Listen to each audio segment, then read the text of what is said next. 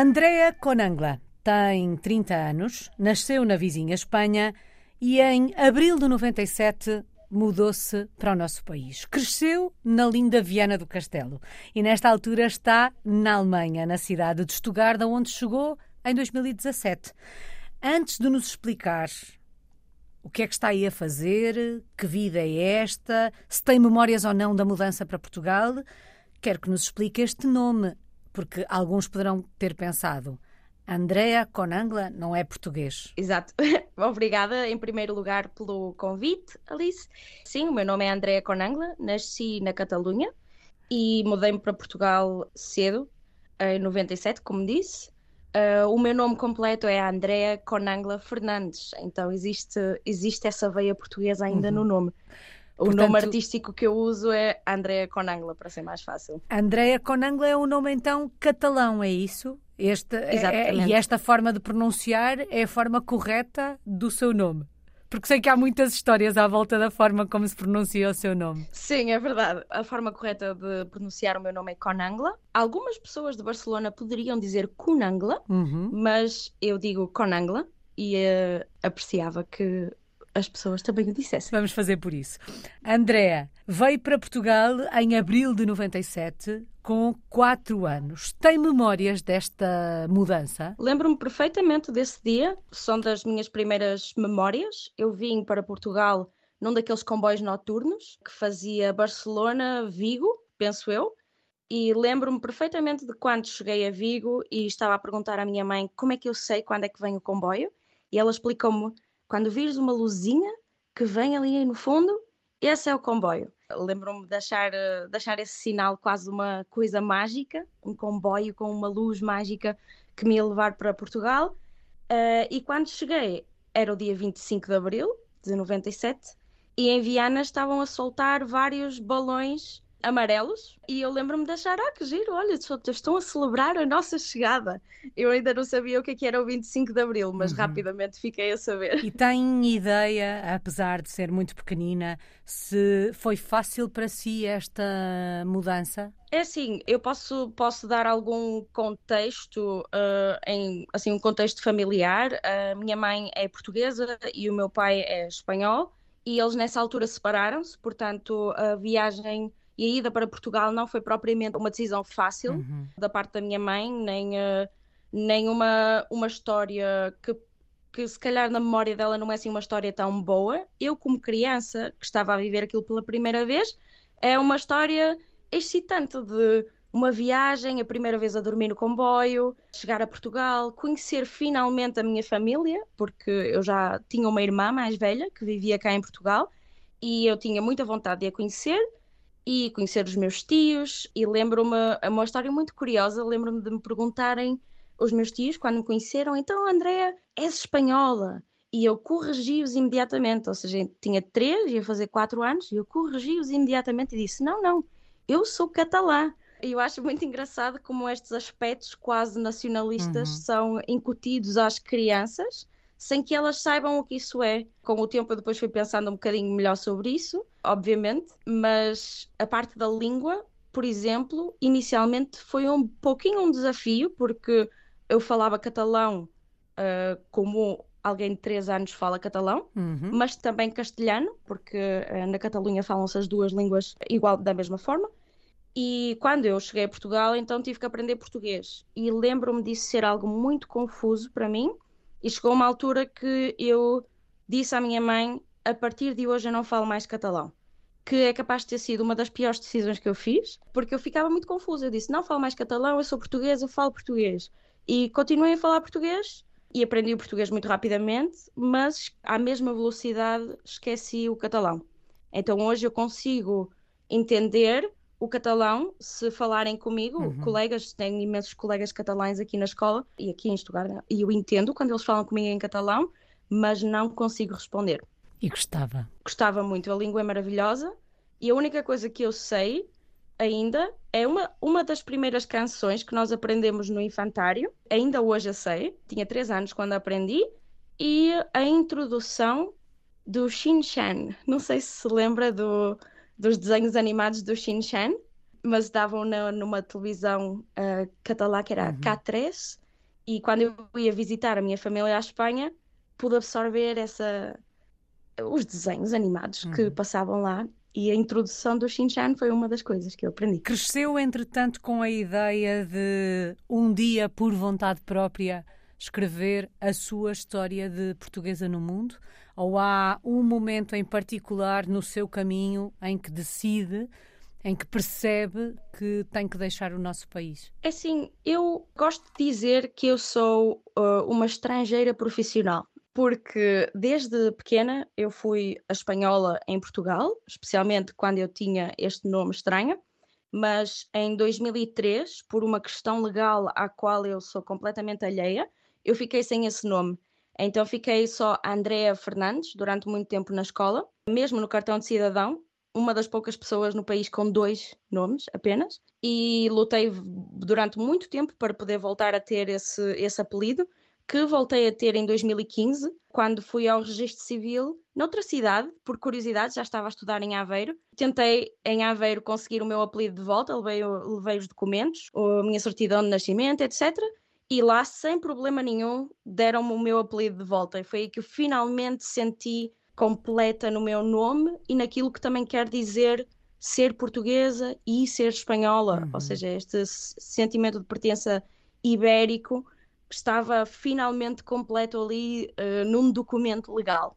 Em relação a, a emigrar, assim, eu estudei música, a ideia de emigrar faz parte dos sonhos, creio eu, da maioria dos músicos, a ideia de poder estudar naquela escola famosa, ou conhecer aquele dito professor. Uhum. Então, desde, desde os 18 que eu tenho viajado bastante pela Europa, em particular, para visitar masterclasses, para ter aulas particulares, inicialmente em Erasmus, uh, quando fui para Groningen estudar, uh, na Holanda, e depois uh, para a Alemanha, quando decidi vir para cá. Apesar de, hum, ser uma ideia inerente à carreira, não é? Quando dizia agora que quando se pensa em ser cantor, pensa-se numa carreira internacional, mas à medida que foi tendo estas experiências, umas mais curtas, outras um bocadinho mais longas, falava das masterclass, falou também do Erasmus, à medida que estas experiências vão acontecendo, essa vontade de ter mais experiências, de ter até uma experiência como a que está a ter agora, de se mudar de malas e bagagens e viver num outro país, vai ganhando ainda mais forma? Vai se consolidando ainda mais? 100%. Até porque, se pensarmos o que Alice disse agora da carreira, a carreira internacional, uh, não é apenas um sonho, é quase, infelizmente, é quase como um ultimato cultural que o país nos põe a nós. Em Portugal existe um teatro de ópera, que é o São Carlos, Existem vários outros teatros que fazem projetos de ópera, mas não com o mesmo tipo de arcabouço que o Teatro São Carlos tem.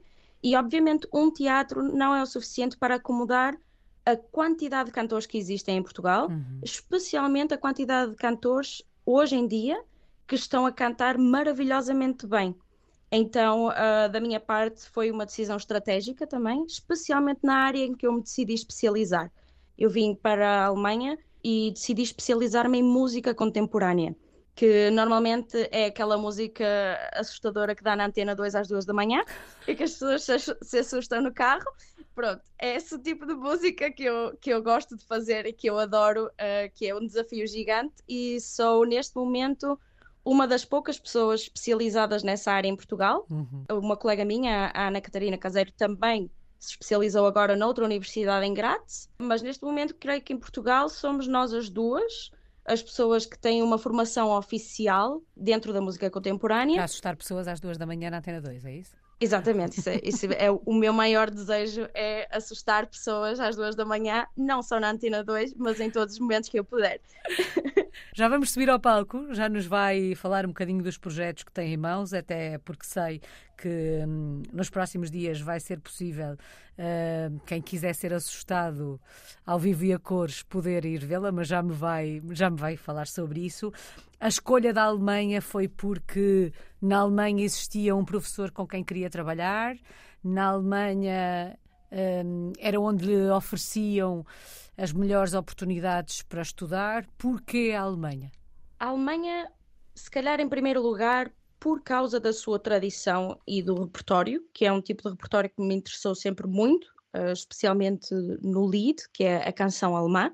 Mas quando eu terminei o mestrado em Aveiro, estive à procura de várias hipóteses para poder ir para fora, especialmente para aprender a língua, e eu vim inicialmente para Leipzig em 2016, onde eu estive um ano apenas a aprender alemão e a trabalhar. Eu, por contexto, eu, como disse, sou de Viana do Castelo, mas também venho de um contexto socioeconómico uh, pobre, sou de um bairro social uh, de Dark. Eu estudei sempre com bolsa e fiz o melhor, o melhor que pude para poder também respeitar essa bolsa e, e estudar, uh, dar o melhor de mim. E quando chegou a altura em que eu vi que se eu ficasse em Portugal, o meu destino não não, não era tão excitante como, como o que poderia ser, porque quando se estuda música temos o desejo de poder fazer da música a profissão. Uhum. E a realidade em Portugal naquele momento não era essa. O máximo que eu poderia alvejar naquele momento em particular seria dar aulas de canto a pessoas que estão interessadas a ir a programas de televisão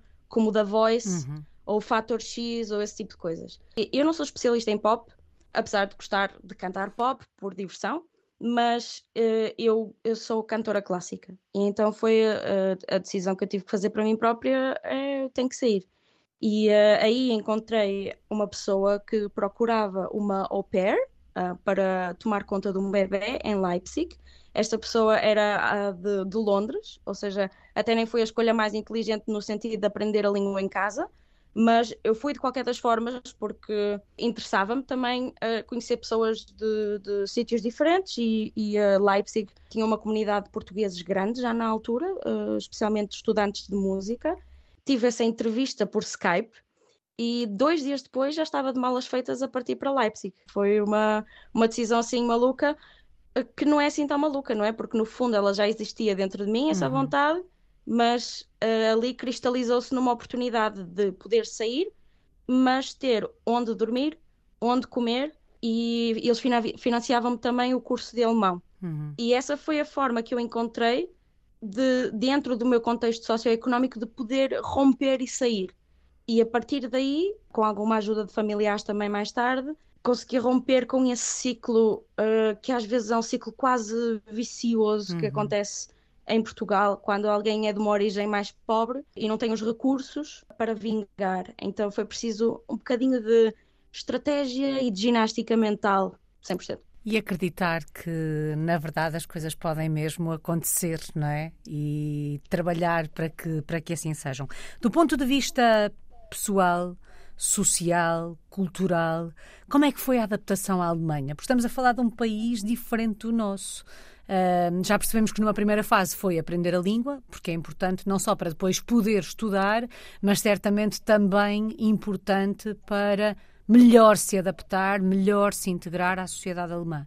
Sem falar alemão é possível viver na Alemanha, mas a experiência é completamente diferente uhum. e as oportunidades que se podem ter, tanto a nível profissional como a nível social, são completamente diferentes.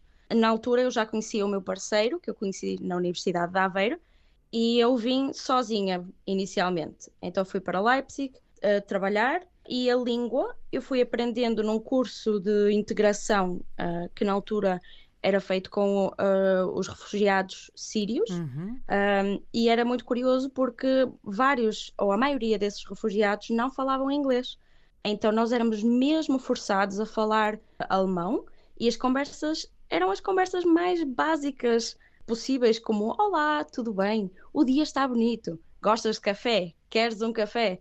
E nós vivemos em paz durante meses com este tipo de conversa mais superficial. Uhum. E à medida que fomos avançando na língua e tendo mais capacidade de nos expressar, aí é que começamos a ver as divergências que poderiam existir ou não entre as diferentes pessoas. Foi, foi muito curioso também observar isso. Eu apanhei a língua com alguma facilidade, até porque eu já falo várias línguas de, de, fluentemente uh, desde antes, ou uhum. seja, português, espanhol e inglês, pelo menos, e, um, e um bocadinho de francês, mas, mas uh, só, só mesmo os básicos. Então, aprender alemão inicialmente foi uma coisa assustadora, mas quando se está quase imerso na cultura e tudo à nossa volta são sinais em alemão, mensagens em alemão. É importante saber, saber escrever uma carta em alemão, candidatar a um trabalho. A língua acaba por crescer em nós. Uhum. E a coisa mais importante em relação à língua que eu aprendi foi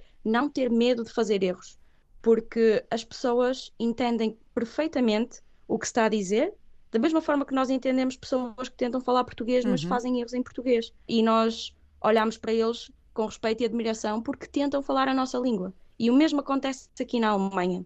Por isso, no momento em que eu deixei de ter medo de fazer erros, a língua começou a avançar muito mais e neste momento considero-me fluente em alemão. E a língua é meio caminho andado para o processo de adaptação e de integração que também é necessário fazer quando mudamos de país. Claro, especialmente do ponto de vista profissional. Há várias, uh, pronto, existem vários tipos de trabalho que se podem ter. Eu já trabalhei em tudo. Trabalhei em limpezas, trabalhei como babysitter, trabalhei como au pair, como professora de línguas, como professora de piano, professora de violino, todo o tipo de pequenos trabalhos que eu conseguisse ter que me ajudassem a suportar-me nesse primeiro ano em Leipzig, uhum. eu, eu fiz. E eu aprendi muito a língua com as crianças que eu fazia babysitting. Uhum. Foi muito interessante, porque eles viam que eu não era de lá e também tentavam ajudar-me. Não sei, não sei se é tentar ajudar, mas eles percebiam que eu não falava a língua como, por exemplo, a mãe ou o pai falavam, e então eles tentavam, falavam mais devagarinho, e até, por exemplo, a ler, a ler os livros à noite para eles para dormir, aprendi imenso vocabulário. Tão bonito. Sim, foi, foi, uma experiência, foi uma experiência enriquecedora, sem, sem dúvida. Ao fim destes anos todos aí na Alemanha, hábitos, costumes, tradições que continua a estranhar, aos quais continua a resistir? Eu não acho os hábitos dos alemães particularmente diferentes, mas eu vejo e sinto, acima de tudo, que existe um respeito diferente pelo seu próprio tempo. Ou seja, para marcar um café com, a, com algum amigo alemão, não existe uma espontaneidade que existe, por exemplo, em Portugal, quando se manda uma mensagem a um amigo: Olá, olha, estou aqui na zona, vamos tomar um café. Uhum. E essa pessoa arranja esse tempo para estar connosco. Aqui na Alemanha eu sinto que é preciso quase como fazer, fazer uma marcação. E na semana anterior, olá, eu gostava de estar contigo, tens tempo para a semana. E assim vai-se combinando de uma forma muito menos espontânea, pelo menos com o grupo de pessoas com quem eu me dou. E essa é uma das coisas mais difíceis para mim, uh, diria eu, porque eu sou uma pessoa espontânea e, e gosto um bocadinho desse. Uh, não sei se é bom vivant ou, ou o que é que lhe podemos chamar, mas essa, essa vida social que existe em Portugal, no final do dia, tomar um café, ver os amigos, uh, conversar, dizer, um, dizer umas asneiras. E aqui, uh, aqui parece quase um trabalho conseguir marcar isso. Uh, Acho que isto se é prende um bocadinho com o facto de os alemães, pelo menos temos esta ideia dos alemães, que são muito de cumprir as regras e, portanto, com isto não quer dizer que nós portugueses não não cumprimos regras, também as cumprimos, mas se calhar não cumprimos da mesma maneira ou com a mesma rigidez. Portanto, podemos quase que mal comparado, não é? Perceber que esta forma de estar na vida é um reflexo da maneira de estar, não é? Uh, eles não, não, pelo menos tenho esta ideia não se atravessa na passadeira se o sinal estiver vermelho, mesmo que não venha carros. Sim, é curioso observar isso uh, nas diferentes cidades, porque cada cidade tem quase como uma espécie de identidade uhum. própria, uh, especialmente no que toca a ser mais ou menos conservador, a quebrar mais ou menos as regras. Em Berlim, eu posso dizer que não concordo de forma nenhuma. Berlim é uma cidade super selvagem, as pessoas atravessam em qualquer lado, quer haja passadeira, quer não haja, sejam eles alemães ou não, e eu creio que se vive de uma forma um bocadinho diferente. Aqui em Stuttgart, o que eu aprendi, uh, que me ensinaram, é se eu estiver para atravessar uma passadeira e eu, eu não atravesso a passadeira no vermelho. Mas se formos todos adultos, e normalmente, quando o sinal está vermelho, eu sinto um bocadinho uma tensão. Todos os adultos olham uns para os outros, vemos que não há crianças nenhumas, e alguém tem que tomar a decisão de dar o primeiro passo.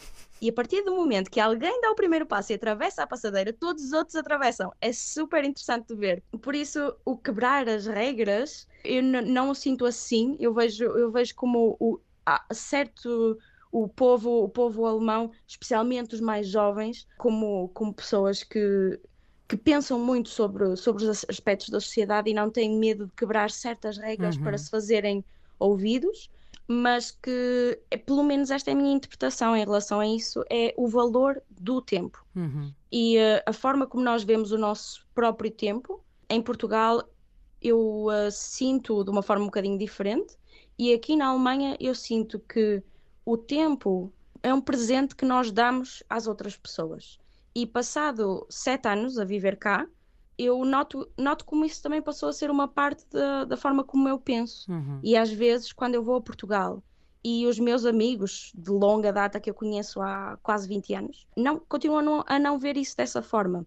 Como o tempo é um presente que se dá, o estar juntos é um presente que se dá e, e é algo além de premeditado, é, é uma decisão consciente uhum. que se está a passar tempo juntos. E isso, para mim, por exemplo, é um, é um, é um dos sintomas de eu estar cá há sete anos. Uhum. É quando eu chego a Portugal sentir que os meus, os meus amigos portugueses uh, não têm esta doença do, do valor do tempo Uh, ou de imaginar o tempo como uma prenda como uhum. eu o imagino. Por isso é que aí é preciso planear tudo uh, para que depois este tempo seja de facto um presente e seja dado sem, sem pressa, não é? Uh, porque está reservado aquele tempo para aquele momento. Sete anos depois de ter chegado, sente-se em casa aí na Alemanha? Completamente. Assim, sinto-me ainda assim estrangeira, obviamente, uhum.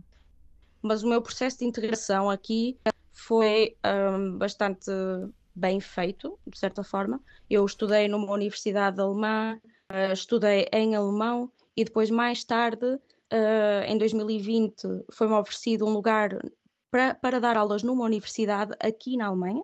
Um, então eu passei de aluna a professora. Foi praticamente ao mesmo tempo, ou seja, eu fui aluna e professora ao mesmo tempo em instituições diferentes. E aí eu sinto, sentia-se esse receber por parte especialmente dos meus colegas, uh, professores, quando, por exemplo, eu, eu, falo alemão fluentemente, eu, posso, eu creio que posso dizer isso, mas eu faço erros na mesma. Ou quando eu me esqueço de uma palavra e não sei exatamente qual é, qual é a melhor forma de, de me expressar, eu nunca senti impaciência por parte de nenhum dos meus colegas na universidade para me ajudar a procurar a forma de me expressar melhor e o mesmo posso dizer dos meus alunos. Uhum. Além disso, uh, os meus alunos na Universidade de Trossingen uh, são alunos também, uh, a maioria deles internacionais, são muito poucos, são, são alemães.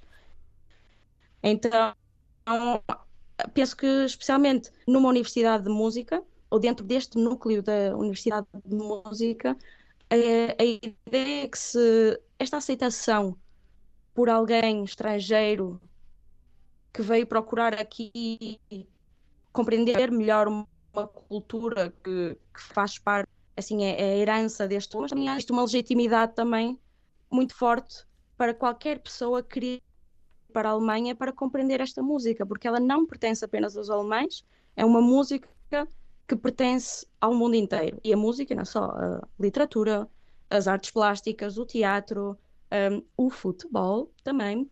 Por isso, nesse sentido, eu sinto-me eu sinto-me parte do, do país porque eu vejo como existem várias pessoas como eu uhum. e como elas fazem parte do tecido da sociedade de uma forma integrada e respeitada. Andréa, um, para além de dar aulas, tem a sua carreira enquanto cantora. Fale-nos um bocadinho dos projetos que tem em mãos nesta altura, onde é que a podemos ouvir, mesmo que não seja em palco. Se, se a podemos encontrar uh, online, fale-nos um bocadinho do motor, no fundo, desta viagem e desta história de portuguesa no mundo que é, que é a música. Neste momento eu trabalho principalmente como freelancer aqui na Alemanha, mas não só. Este ano tive imenso trabalho em Portugal, foi muito curioso. Nunca tinha acontecido até agora ter tanto trabalho em Portugal e uh, onde me podem ouvir será uh, no próximo dia 22 de setembro, no Oculto da Ajuda em Lisboa, onde vou apresentar um programa que se chama No Feminino, e este programa foi o resultado do meu mestrado em música contemporânea aqui em Estugarda, ou seja, uma parte do programa é o programa que eu apresentei no exame final para terminar o mestrado, combinado com um programa mais clássico também, que inclui o famoso belo e controverso ciclo Frauenliebe und Leben, que é a vida e o amor de uma mulher. E é um, um concerto político, de certa forma, porque uh, é, um, é um programa feminista, digamos assim. E quem tiver interesse em, neste tipo de.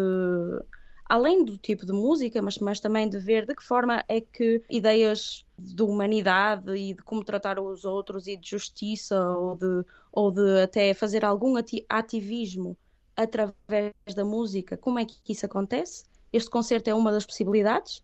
Dia 22 de setembro às 7 e meia, creio eu, no Oculto da Ajuda. E, hum, e depois, além disso, podem ver-me nas redes sociais, no meu Instagram, andrea.conangla e no YouTube, se pesquisarem o meu nome, Andrea Conangla, existem várias gravações, bem como no SoundCloud. Aqui ficam essas dicas todas para quem quiser conhecer um bocadinho melhor o trabalho da Andrea Conangla. Podem também vê-la em Portugal esta sexta-feira, dia 22 de setembro, no Oculto da Ajuda. Andrea, no caminho da realização realizada, cada projeto, cada concerto é uma nova realização? Como é que olha para a sua vida eh, profissional neste momento, sendo que só tem 30 anos? Cada projeto é um desafio e da forma como, como nós somos educados, especialmente dentro da música, somos educados a pensar quase de projeto em projeto. Aquele repertório que vai ser feito neste espaço de tempo e depois vem outro e outro. Existe um planeamento a longo prazo, mas o pensamento a curto prazo creio que é o pensamento mais prevalente e para mim, particularmente, é algo excitante porque eu não gosto de rotinas e eu gosto muito de viajar, gosto de, de, de ter a oportunidade de poder cantar coisas diferentes, repertório diferente, conhecer pessoas diferentes, por isso este, este tipo de modelo em que acontece um projeto aqui, depois outro projeto ali, é algo que me interessa muito. Uhum. Obviamente, a vida vida de freelancer não é uma vida fácil, porque calcular qual é o valor que eu ter no ano seguinte é praticamente uma utopia. Algumas pessoas conseguem fazê-lo. Eu tive a sorte de poder fazê-lo, por exemplo, no ano passado, mas este ano já é um bocadinho diferente.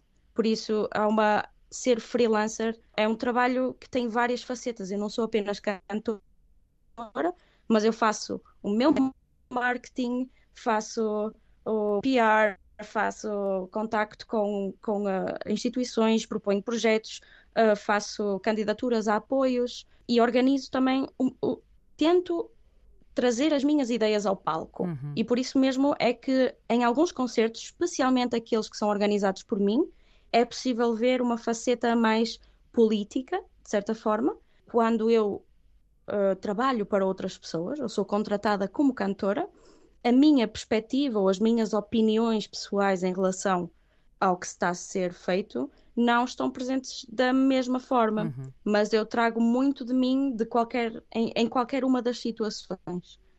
Bom, mas de alguma forma, e hum, até pela descrição que fez deste, deste trabalho, não é? Trabalhar como freelancer, uh, podemos pensar, temos aqui alguma até instabilidade, ou podemos ter alguma instabilidade o lado de professora na faculdade, não sei se continua a dar aulas, dá-lhe esta estabilidade que a vida de freelancer não dá? Não, de forma, de forma nenhuma, porque este trabalho na Universidade de Trossingen, em primeiro lugar, terminou agora. Hum, creio que oficialmente eu não, não sou professora lá nessa universidade, mas também tratava-se de, de uma situação relativamente precária, porque os professores, o primeiro passo para um professor numa universidade alemã é aquilo que se chama um Lehrauftrag, que é um sistema que não existe muito bem em Portugal, mas é alguém que trabalha quase como freelancer também para a universidade como professor.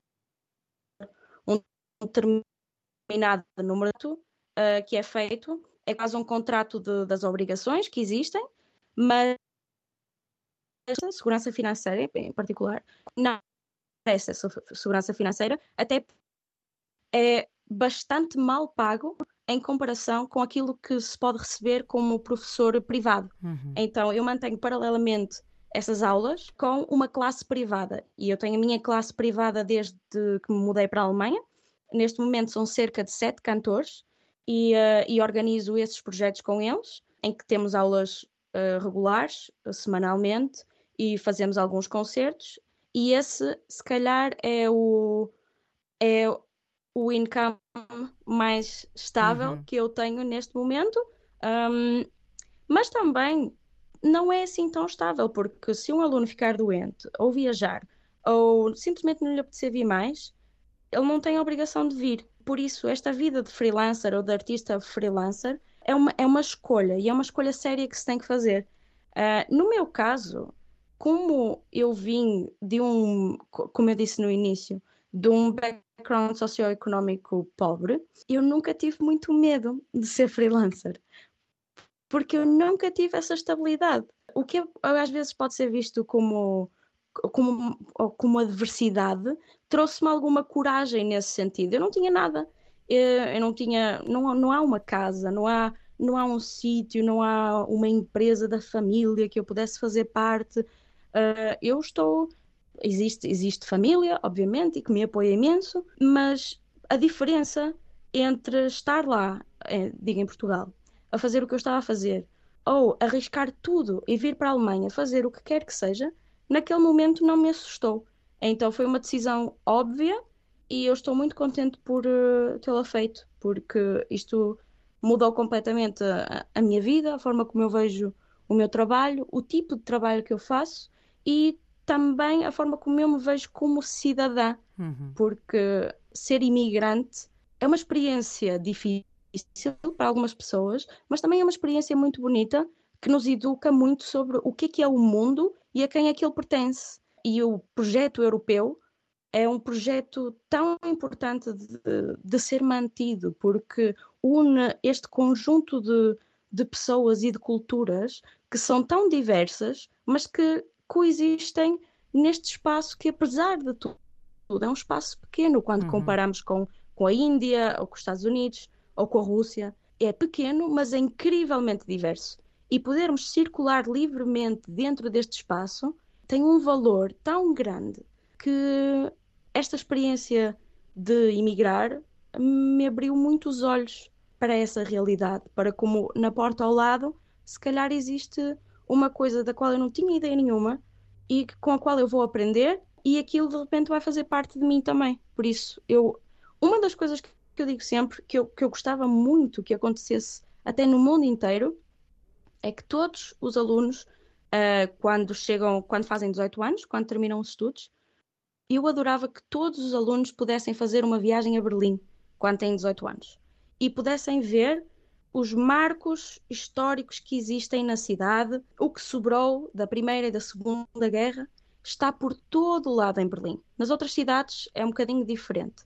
Mas ir a Berlim inicialmente pode ser um choque, mas é feita a realidade aquilo que nós vemos nos filmes e que para muitos de nós, como por exemplo, existem pessoas que não têm noção do que é, que é o 25 de Abril ou, ou, ou que não, não experienciaram isso da mesma forma que os nossos pais uhum. experienciaram uhum. isso. E o mesmo acontece com a Segunda Guerra e com a Primeira, mas em particularmente, uh, particularmente com a Segunda. E em Berlim existem pedras, isto existe no país todo, mas existem pedras no chão com o nome das pessoas que viviam naquela casa e que foram raptadas e levadas para os campos de concentração.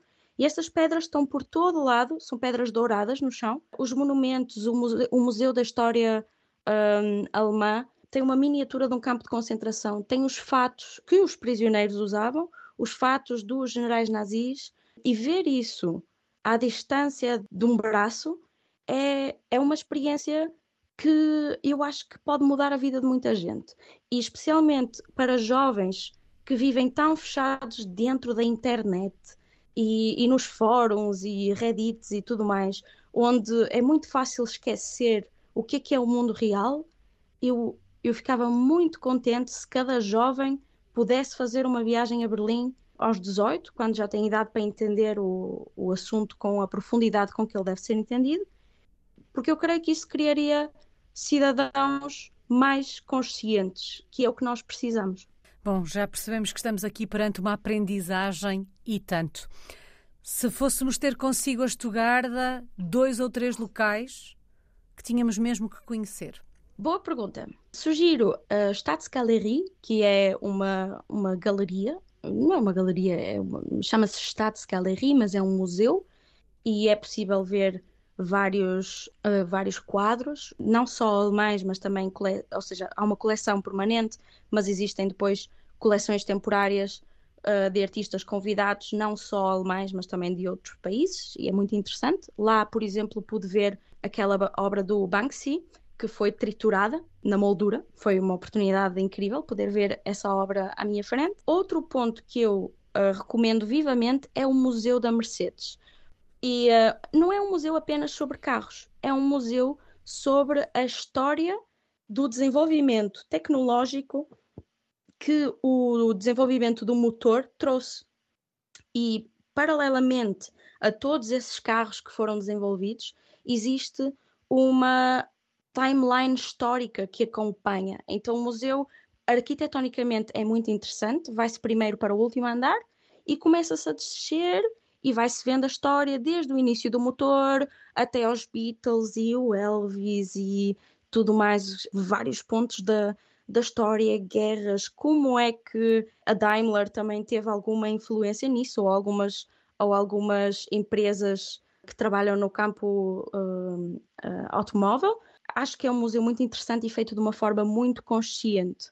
E outro sítio que eu posso recomendar é a Grabkapelle a Grabkapelle, especialmente para quem é um romântico, é um sítio maravilhoso. Uh, Grabkapelle significa quase uh, como uma capela mortuária ou uma capela que também é uma campa. Uh, e lá está enterrada, creio que se chama a Olga, que foi nessa altura um, o, o governante daqui da zona tinha uma esposa que se chamava Olga, que era russa, e aquele era o lugar favorito, lugar favorito dela. É um monte e existem vinhas a toda a volta. Faz lembrar um bocadinho de ouro para quem tem, para quem é português e tem saudades de casa, é, uhum. é, maravilhoso. E era o lugar favorito dela. E, e quando ela faleceu, ele enterrou-a lá e criou esse monumento maravilhoso que é a Grab Capella, mesmo no topo do monte. E as pessoas ainda um, podem visitar a, a Grab Capella, que nem sempre está aberta, mas é sem dúvida um dos sítios mais bonitos em Estugarda. Por isso, para as pessoas que dizem que Estugarda é aborrecido ou que, ou que Estugarda não é bonito, que Estugarda é industrial, eu recomendo pesquisarem, nem que seja no Google, Grab Capella em Estugarda, porque é um sítio maravilhoso, é muito, muito bonito. Aqui ficam essas sugestões. E o futuro? É por aí que se vê? Na Alemanha, em Estugarda? É uma boa questão. Qual é que é o futuro? Especialmente uh, para quem fez 30 anos em maio. Esse é um dos é um dos assuntos com os quais eu tenho perdido algum tempo a pensar o que é que eu quero para o futuro, quais são as possibilidades realistas para o futuro, e neste momento existem vários planos que habitam a minha cabeça de forma paralela. Neste momento eu não consigo responder a isso. Eu não sei onde é que eu vou viver, especialmente porque o meu marido, o Rui, ele é, é, é engenheiro de software e trabalha em home office. Então ele pode viver onde ele quiser, que é uh, ao mesmo tempo uma prova de amor muito grande ele estar aqui comigo em Estugarda, uhum. porque se ele quisesse podia viver num barco no Vietnã, mas onde ele está agora, por acaso. E então nós temos pensado muito sobre esse assunto e o que é que poderia, de que forma é que eu conseguia viver em Portugal. E neste momento o que existe no meu coração e que é, de certa forma, compatível com uma vida de freelancer, mas tinha que ser uma, uma coisa incrivelmente bem planeada, uhum. seria viver entre um país e o outro. Ter um sítio onde eu pudesse viver, uh, no Porto, era onde eu gostava de viver, com o Rui, e depois viajar para a Alemanha ou para outros pontos na Europa onde eu pudesse trabalhar em projetos de, de alto nível, uhum. que são o tipo de projetos que me interessam mais neste momento, e depois que com o tempo que me sobrasse, eu pudesse continuar a fazer os projetos que me interessam a mim, enquanto pessoa e enquanto cidadã, e esses projetos aí seriam mais independentes da parte do financiamento. Uhum, Isto uhum. seria o, o meu sonho, ou seja, trabalhos de alto nível bem pagos pela Europa durante o tempo que fosse preciso e depois poder voltar a casa e quase financiar os meus próprios projetos uhum. em casa para a comunidade para, um, para os portugueses e, e, poder, e poder estar em casa. Porque cada vez que vou a casa, eu não quero ir embora, mas passado um tempo, especialmente quando se trabalha lá, acaba por ser um bocado cansativo ouvir a, a tristeza que existe em todas as pessoas. Não, só, não é só nos artistas, mas nos artistas muito. As pessoas da nossa geração estão muito tristes no que toca às questões da habitação, às questões do trabalho, às questões da saúde. E, e eu quando estou aqui na Alemanha, eu não sinto isso. Eu falo com os meus colegas que se preocupam também com aspectos sociais, mas preocupam-se com, com aspectos, sei lá, mais ah, de um ponto de vista mais macro, uhum. o ambiente, a educação, uh, o que é que podemos fazer pelo ambiente ou pelas, uh, por haver mais bicicletas na cidade, enquanto os portugueses continuam preocupados com as questões da sua existência e isso é um assunto, é um assunto muito sério, porque enquanto as pessoas forem obrigadas uhum. a concentrar-se puramente na, em como existir, em como subsistir, como pagar a renda, onde viver, se podem ou não ter filhos, uh, se podem ou não viver no centro da cidade onde sempre viveram, uh, é, é mais difícil para essas pessoas perder tempo com pensamentos mais não é, não é que sejam filosóficos, porque estes pensamentos também são filosóficos. Uhum. O viver, o subsistir e o ser feliz. Mas existe, acho que quando primeiro estamos focados em como é que eu vou pagar a minha próxima renda, é mais difícil focar-se depois noutras questões que também, que também estão mais, que também são importantes e que se calhar noutros países são discutidas e são, e são faladas e já levam um avanço diferente, uhum. como por exemplo questões sociais como, sei lá, eu, eu foco muito na, na, questão do feminismo, da diversidade, inclusão uh, de, de todas as pessoas. E eu sinto que em Portugal este assunto às vezes é um assunto que fica em segundo plano porque não é tão importante como como é que eu pago a minha renda. E isso é uma questão completamente legítima. Uhum. Saudades do nosso país quando vier cá nos próximos dias, vai aproveitar para matar saudades de quê? Boa questão. É assim, eu este ano estive muito em Portugal. eu acho que este ano foi o ano que eu estive mais vezes em Portugal nestes últimos uhum. uh, sete anos. E eu, eu vou ter a oportunidade de fazer uma coisa que nunca fiz, porque os voos estão incrivelmente caros. E então o único voo que eu encontrei para Estugarda parte de Faro. E eu nunca fui ao Algarve. Isto é inacreditável, mas eu nunca fui ao Algarve. Já estive em Helsínquia, mas nunca fui ao Algarve. E então, no final do concerto, no dia seguinte, eu vou para Faro e durmo lá uma noite e vou poder e, no, e depois uhum. no dia uhum. seguinte eu parto, parto para Estugarda, mas vou poder conhecer Faro, que é uma coisa que eu já queria fazer há muito tempo. Portanto, mais do que matar saudades, até porque veio a Portugal muitas vezes este ano, o que vai fazer é conhecer um bocadinho mais do nosso país. Só falta uma palavra que palavra escolhe para resumir a sua história de portuguesa no mundo? Uh! Podia-me ter dito isso antes, que eu tinha pensado. Tem muito mais piada uh, assim. Não sei, porque eu só penso numa palavra estúpida. Tipo migalha. Então e porquê? Não sei, não sei porque é que eu estou a pensar nisso. Mas uh, a, a, primeira palavra que me veio à cabeça foi migalha. É assim, se calhar posso, posso pensar nisso como como se pensarmos no, nas pessoas e na humanidade como um grande pão uhum.